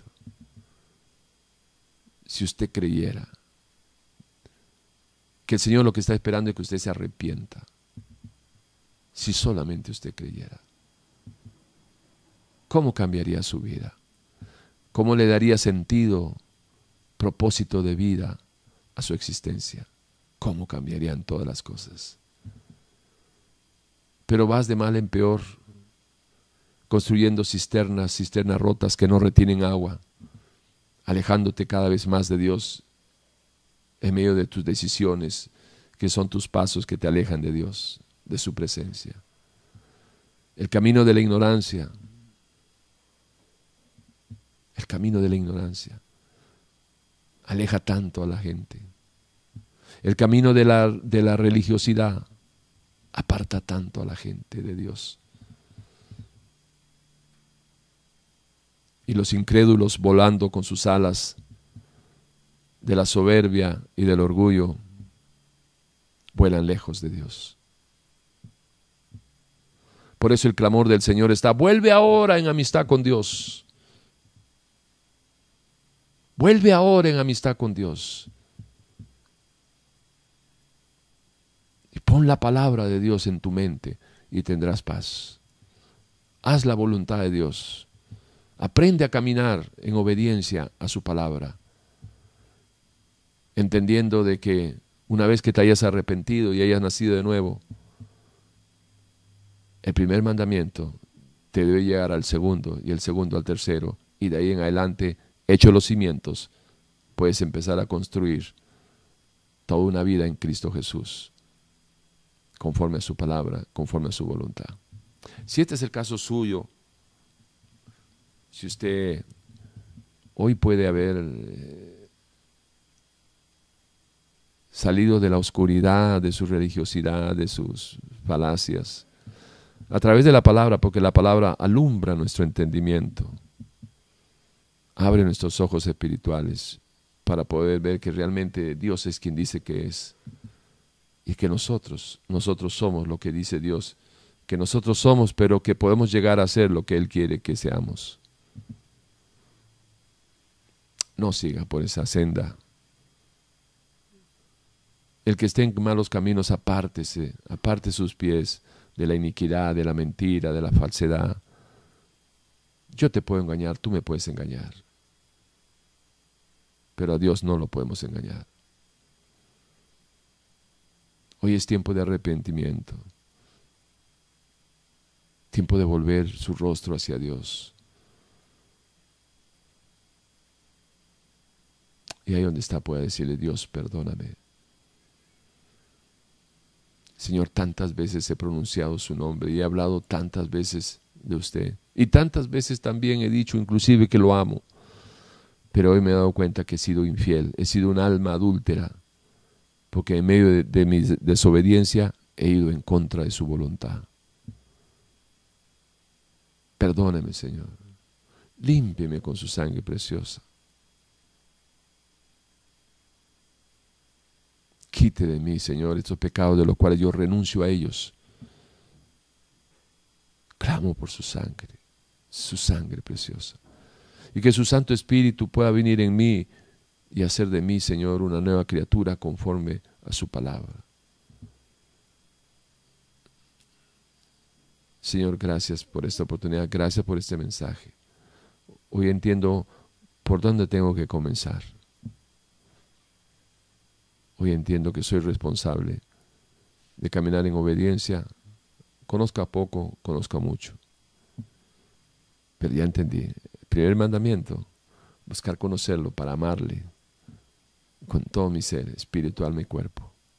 Y el segundo, amar al prójimo como a mí mismo. Y de ahí en adelante voy a poder honrarlo en cada una de mis decisiones. Amén. Amén. Amén. Amén. Amén. Bueno. Se acabó por hoy.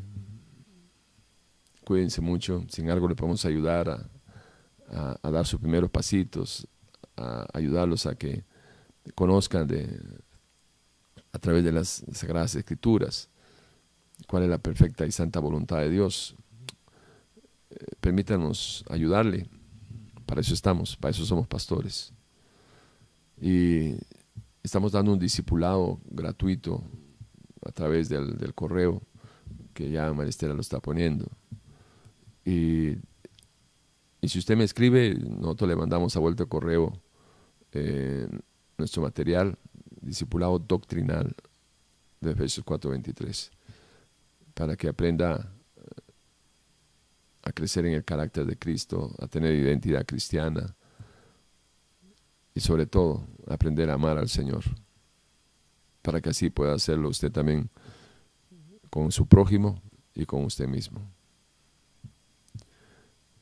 Teléfono, ahí también está mi WhatsApp para aquellos que lo necesiten. Y en lo que podamos servirles, estamos los lunes y los viernes a partir de las 3 de la tarde en un tiempo de consejería al aire y luego tenemos en la semana algunas actividades que eh, los, los, ¿cómo se llama? los ah, lunes y viernes siempre los estamos recordando y lo estamos compartiendo.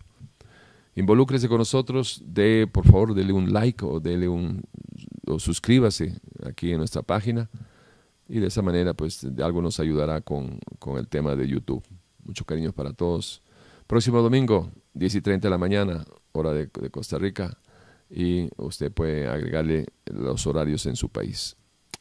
Gracias. ¿Ah? Ah sí, gracias, Maristela. Hoy en la noche, a las 8 de la noche, estamos en, en vivo y en directo en Radio Urbano. 105.9 en su FM, la emisora que se ve, la radio que se ve, Radio Urbano. Estamos todos los domingos a partir de las 8 de la noche, enlazados con eh, nuestro canal aquí en Iglesia FS 423. Pero si está usted en Costa Rica y viajando, 105.9 en su FM, ahí nos encuentra. Eh, ¿Qué más? Nada. Un gran abrazo. Cuídese. Ame a Dios sobre todas las cosas.